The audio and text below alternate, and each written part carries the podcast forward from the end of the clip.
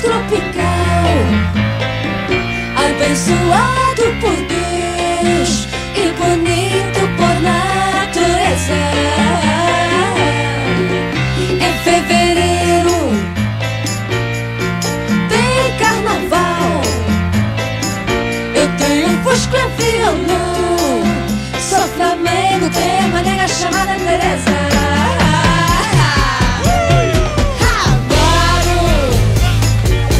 buenas tardes. Lunes 23 de enero de 2023. Una de la tarde con 34 minutos y se inicia el último programa de la temporada con Josefina Ríos. Que se manda a cambiar a dónde vas tú. Un Por- por- país tropical. Una referencia no demasiado sutil a lo que te viene a Sí. estimada Josefina. Me lo merezco. ¿Nos va a echar de menos? Muchísimo, ¿No es muchísimo. cierto? Estoy pensando si ¿Más me- que otros Espérate, programas? eh, estoy pensando si me voy o no. Así, así tanto los voy a echar de menos. ¿Más que otros programas? No, lejos no. Lejos este el que más. Este es el que Este lejos. Y a ti el que más. Va a decir y a lo mismo el la que tarde. más. Y a ti el que más. Lo va a decir, en fin. Oye, eh, ¿qué te parece esta idea peregrina, trasnochada? A esta altura es como esas ideas medias febriles que se le ocurre a algún genio de eh, una moneda común para Latinoamérica. Eh, o sea, es una, es una idea bien recurrente. no, por Sí, va y vuelve, nu- nunca, nunca, nunca se concreta, menos mal. Pero ¿no te parece a ti que es como un cuento de Borges, una cosa, o eh, Ga- García Márquez, una cosa media No sé, a mí lo que más, a mí lo que más, más, más me gustó fue la, la respuesta del ministro Marcel, muy políticamente correcta, es casi irónica, te diría yo. Eh, estamos cómodos con una política monetaria propia. Ya, ¿de qué hablamos? De estos estudios que anunciaron los presidentes de Brasil y Ah, por, de eso, por eso Argentina. pusimos la canción. Claro, Brasil y Argentina, Lula da Silva y Alberto Fernández, de que se van a estudiar la posibilidad de hacer una moneda común entre Brasil y Argentina. Eh, y por supuesto, eh, varios analistas eh, preguntaron, oye, ¿y Chile dónde queda? No, y no, no. inmediatamente salieron todos los personeros a decir, no, es, no es- no es necesario, no se el ministro preocupe. Marcel dijo, no, estamos bien, estamos bien, no se preocupe. Estamos, estamos- Ahora, eh, hubo otros que fueron más duros. ¿ah? Eh, sí, el señor. José Gregorio, José Gregorio, presidente. expresidente del Banco Central, dijo eh, respecto a esto, es lo más absurdo que escucha. Lo más absurdo. Yo que parece que estoy en la vereda de José Gregorio. Sí, absolutamente. Porque ¿sabes qué? La, la primera pregunta que debería hacerse es ¿para qué? ¿Con qué fin Chile o sea, puro problema, básicamente. perdería su autonomía monetaria? Porque es- al final eso es cuando uno entrega su moneda, uno pierde Claro. una de las tres palancas. Acuérdate, en, eh, en macroeconomía uno estudiaba esta, este trío de, de palancas que uno tiene, que es la tasa de política monetaria, el tipo de cambio y la, el flujo de capitales, el control de, de flujo de capitales. ¿ya? Eh, si uno pierde una de esas tres, que al final es de, es de alguna manera entregar la, la moneda, Mm. eh, lo hace por un objetivo. Por para un bien algo. común. Claro, para Claro, algo. pero más no. ¿Y qué ganaríamos con Pero esto? imagínate tener la misma política monetaria que Argentina. No, imagínate Que la inflación escuchar, de Argentina cuál es 100%. eh, 100% eh, este estimados año eh, 2022. compatriotas, eh, les va a hablar el ministro de eh, Hacienda latinoamericana. Latinoamericano. El señor eh, brasileño, argentino. No, por favor, por favor. ¿ah? Y si se van entusiasmando el señor de Nicaragua, el señor Claro. de Venezuela, y así, pues. No, yo creo que eh, a mí me encanta ir a Argentina, le tengo un cariño gigante a los hermanos argentinos. ¿Para qué hablar ¿Pero a de quién le tenéis más Brasil? cariño? ¿A los brasileños o a los argentinos? Yo, ver. honestamente, yo creo que eh, conozco más eh, argentino, ¿ah? ¿Le No. tenéis más cariño a.? Es que, pero por un tema de cercanía nomás. Bueno, no, si no, no, no te estoy no pidiendo por- explicaciones, solamente te estoy pidiendo que, me- Ah, que pero te- tú que- tienes una definición al respecto. A mí me caen mejor los brasileños. Ah, sí, ¿ah? Sí. Pero eso es por un tema personal. O sea, porque te ha tocado. Estamos en un programa de definiciones, ¿ah? Estamos en un programa de definiciones. Bastantes Me definiciones. caen bien los brasileros, me entretienen, los me encuentros originales, los encuentros creativos, encuentro que tienen un país precioso.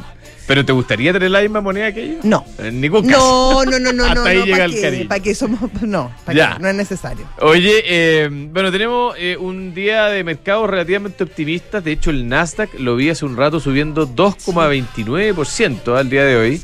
Bien, esta es una semana de reportes potentes. De hecho, reportan varias de las tecnológicas grandotas y probablemente hay algo de optimismo respecto a eso. Mira, esta semana reporta Microsoft, que reporta mañana, Ya. 1,8 tri- eh, trillones o Que está con billones hartas de- noci- noticias Microsoft. Sí, después comentamos. Sí. Reporta Tesla, reporta IBM, reporta Intel, eh, además de, mm, de, de otros un poquito más chicos, pero no por eso eh, dejan de ser relevantes. ¿Quiénes, ¿ah? por ejemplo?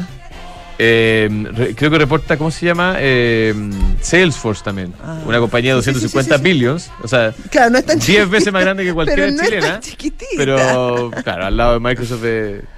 Oye, y, y parece que hay optimismo. El, el dólar en nuestro país comportándose relativamente estable, fluctuando alrededor de los 815 pesos, aunque abrió con una caída fuerte, después recuperó y ha andado arriba y abajo los 8.14 815. en este momento. 814, Sí. 815, 816. Eh, nada demasiado. El cobre subiendo un poco, eh, Claro. ahora 0,2. Pero tranquilo, hace, hace pocos minutos estaba cayendo el cobre. Eh, claro. Está- está como- Oye, eh, Spotify se suma al, al grupo de las compañías que anuncian recortes. Eh, Sí. Yo fíjate que tengo una opinión. Bueno, Spotify anuncia que va a despedir al 6% de su planilla. Sí, eso básicamente no porque contrató mucha gente en pandemia. Claro, pero yo no tengo tan claro por qué eso es noticia, Josefina, porque las compañías grandes debiese ser más o menos normal que durante un año, claro, no de una vez por- de un paraguaso, pero durante un año calendario renueven, para poner una palabra un poquito más, eh, alrededor del 5% de su planilla, ¿no?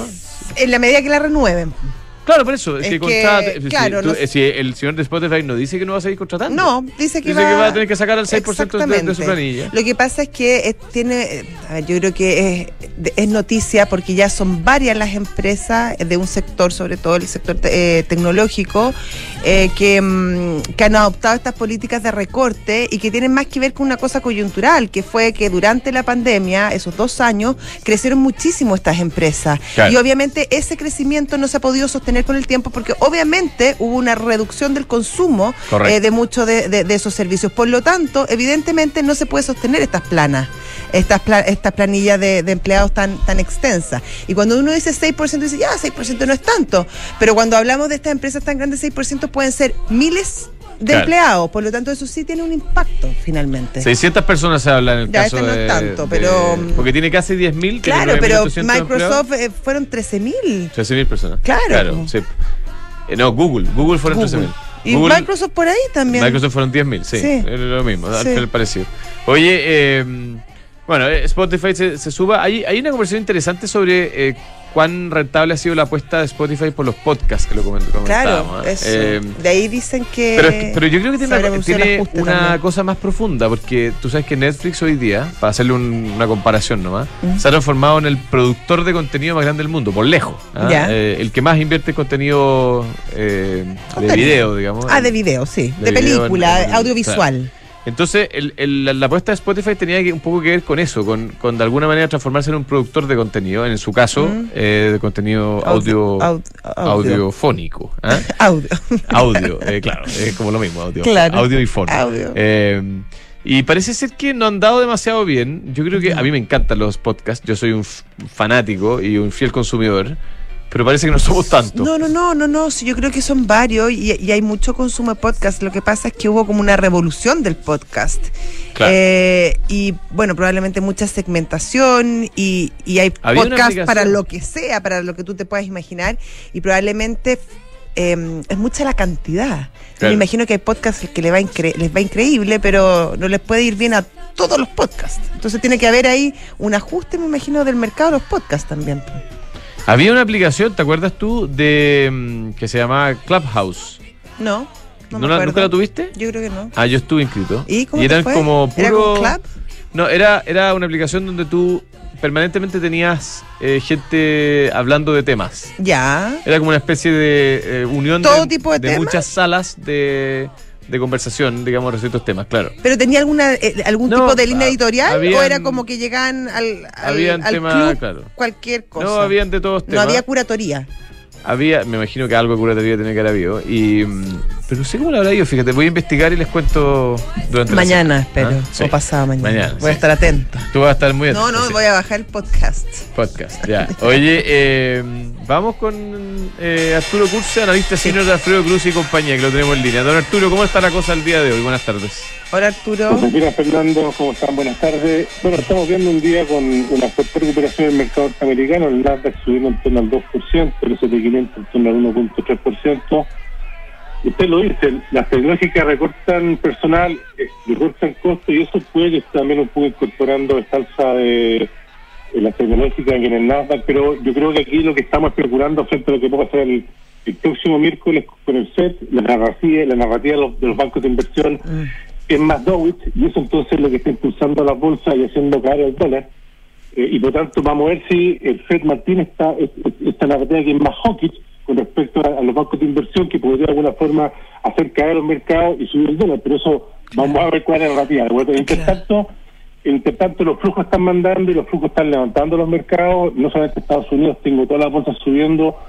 eh, eh, mayormente sí Estados Unidos, porque venía un poquito más rezagado, sobre todo eh, con respecto a Europa, y el tipo de cambio está bastante volátil. Y ya en la mañana estuvo en 808, aunque con, aunque con poco volumen, llegó casi a 818, está, está terminando en 812. Eh, El tipo de cambio está buscando un, un nivel de soporte por acá, pero si no, lo- si no lo encuentra, eventualmente podemos verlo, y creo que bajo 800, en torno a 800, 780, creo que puede ser la siguiente estación del tipo de cambio en la medida de que... ¿Y eso en las eh, próximas eh, semanas, Arturo? ¿Si luego dices no. tú?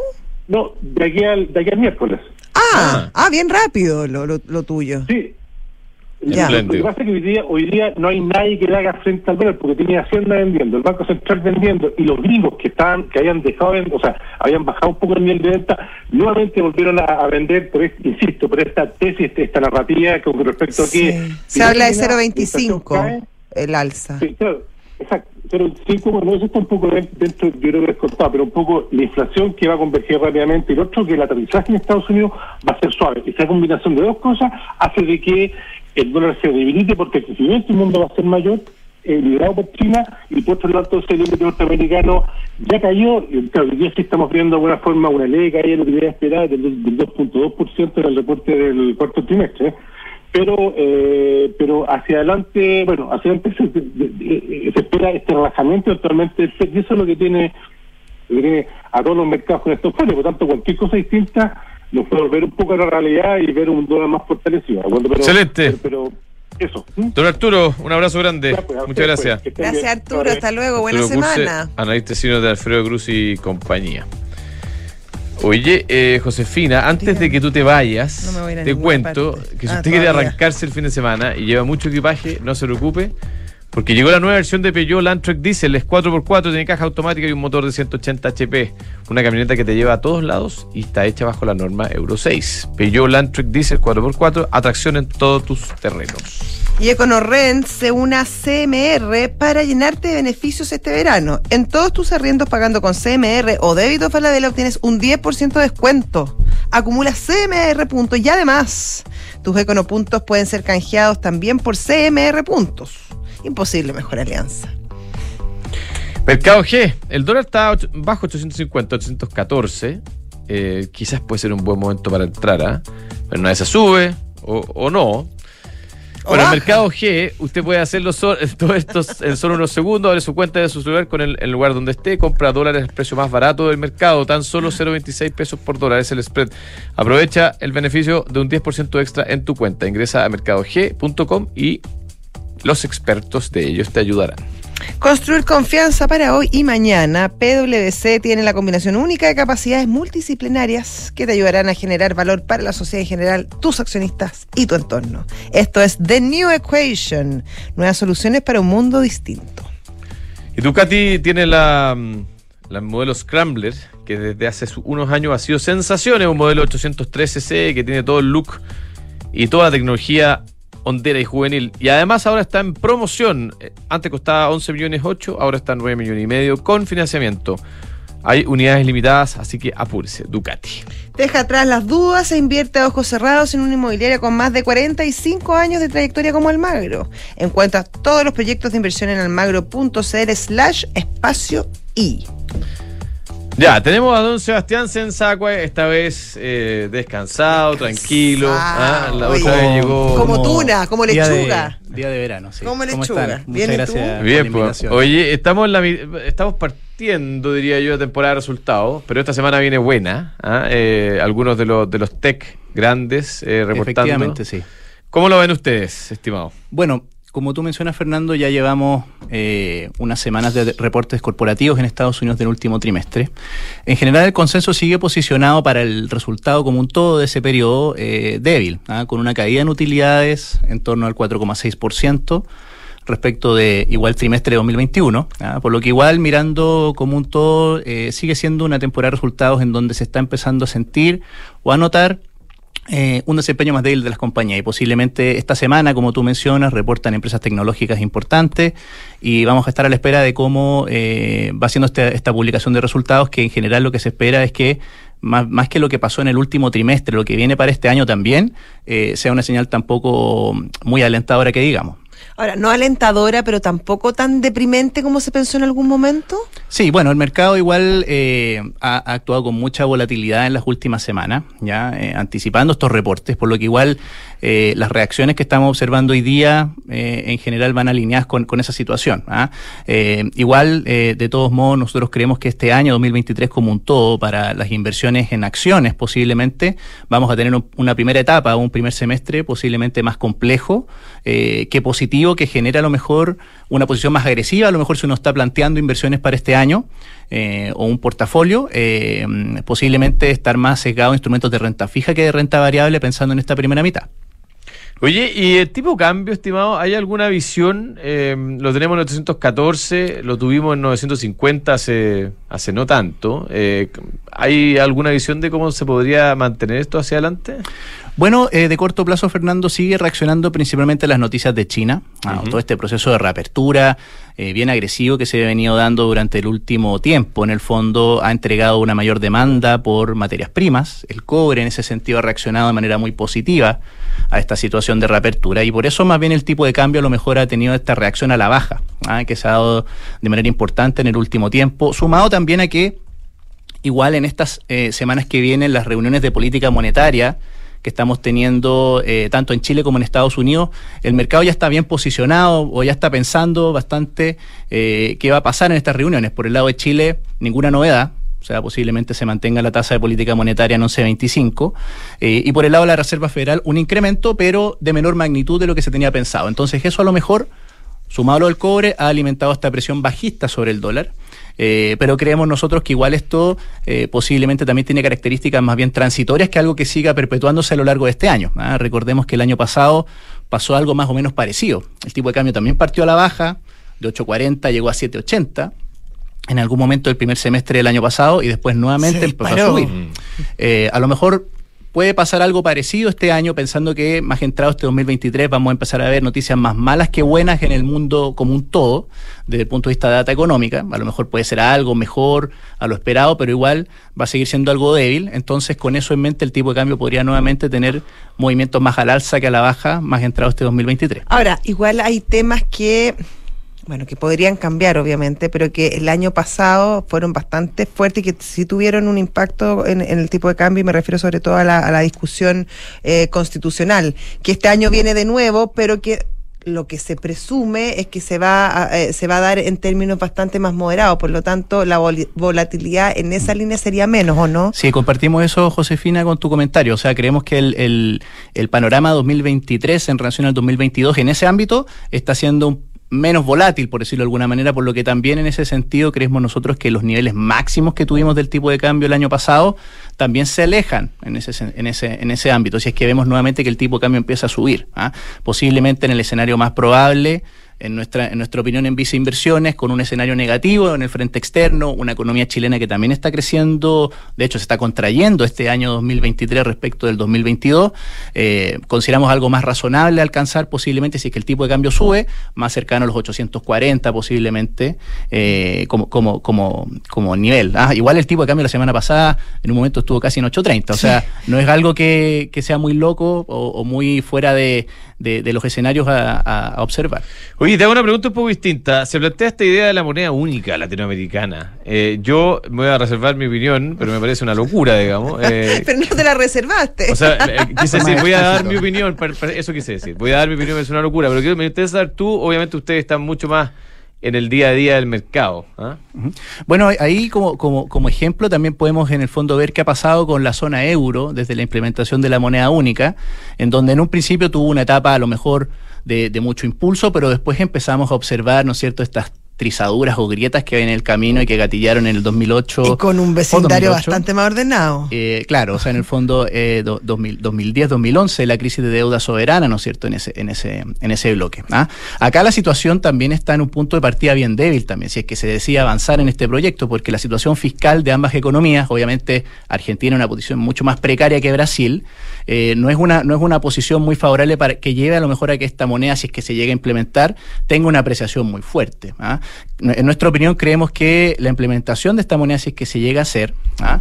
tiene, tiene resultados asimétricos, por decirlo de alguna manera. ¿ah? Posiblemente la economía más beneficiada en ese sentido podría ser Argentina, ¿ah? dado que es una economía que está enfrentando una inflación alta en términos históricos, una posición fiscal mucho más débil que Brasil, etcétera, mientras que Brasil como contrapartida eh, estaría vinculándose más con una economía que es altamente volátil como la Argentina. Entonces vemos que obviamente esto, si bien puede señalar a lo mejor una mayor integración comercial, una menor dependencia del dólar en el largo plazo, la implementación no es fácil y ya tenemos opiniones eh, contrarias a esta situación que es propiamente también del Banco Central de Brasil. O sea, el Banco Central de Brasil también ha señalado que no está de acuerdo con este tipo de propuestas y eso obviamente dificulta mucho más el proceso de desarrollo de este tipo de ideas en el futuro. Como que no le gusta a nadie esto, ya, está claro. Don Sebastián. ¿Sabes qué es peligroso? Ah. yo, de un segundo, porque está bien, yo entiendo que acá hay razones políticas eh, de, y de, hermandad y somos los pueblos unidos, jamás vencidos, y está todo el tema del Mercosur y hay todo un discurso ahí que es importante.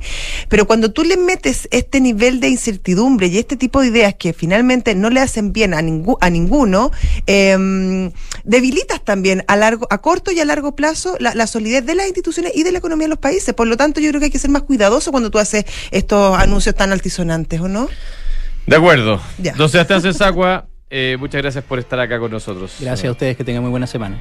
Hasta luego. Sebastián es gerente de Economía y Estrategia en Vice Inversiones. Oye, eh, Santander nos sorprende con una cuenta corriente en dólares que puedes contratar en solo tres clics. Así de fácil es manejar tus dólares. Contrata al 100% online en santander.cl. Y de ahora en adelante podrás pagar un, en restaurantes con un código QR sin tocar dinero ni máquinas. Comprarte tus libros de estudios con descuentos, cargar tu celular, aceptar las tarjetas en tu negocio o cobrar con un impago. Todo esto en Mercado Pago, la fintech más grande de Latinoamérica. Book es un software integral de gestión de personas que te permite llevar la felicidad de tus colaboradores al siguiente nivel, automatizando todos los procesos administrativos en un mismo lugar. Súmate a la experiencia Book y crea un lugar de trabajo mucho más feliz. Visítalos en belargauk.cl. Hasta luego, pues. Hasta. No, no tan luego, Fernando. Você, você. ya. Un abrazo a todos los que nos quedamos acá. Los dejamos con Visionario y luego Santiago Adicto. Y ya nos veremos. Chao.